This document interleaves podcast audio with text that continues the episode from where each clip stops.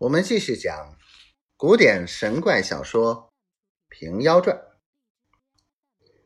文昭讨道：“城中兵粮还有多少？”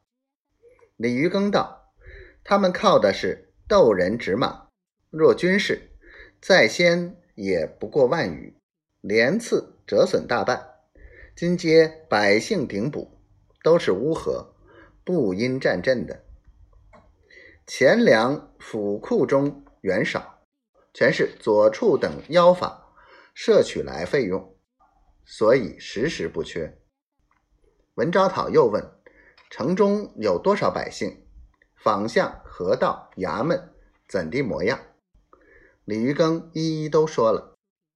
文昭讨道：“天使此人泄露虚实，王则可斩矣。”文文昭讨正说之间，只见帐下走出一员将官来，道：“告昭讨，小将能生擒王泽来见昭讨。”文昭讨见这个人出来，甚喜道：“正应多目神之言，逢三随可破贝州。”原来这个将官姓李名随，先前诸葛随志曾破法杀了一阵，次后马遂打战了王泽嘴唇，念不得咒语，行不得妖法。今又逢李随，恰好三隋，因此。文昭讨欢喜。文昭讨问李随道：“你有何计策可擒王泽？”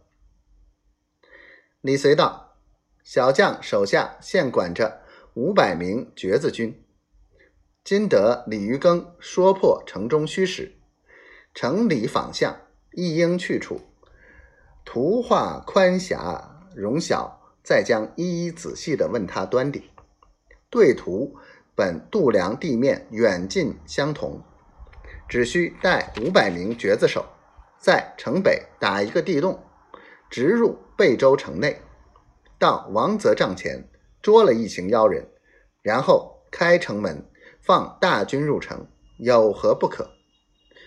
文昭讨大喜，赏李渔耕、李随个人衣服一套，就简补李渔耕为。帐前虞候，叫李渔耕细说城内衙门地面坊巷虚实，既令福寨官相度画了个图本，把与李随。李随看了，计算远近虚实，扩窄方向，禀复文昭讨道：“这事虚密切，亦不是一时一刹之事。”望招讨整顿军旅，时刻打通，就好接应。就要带李渔耕去做演，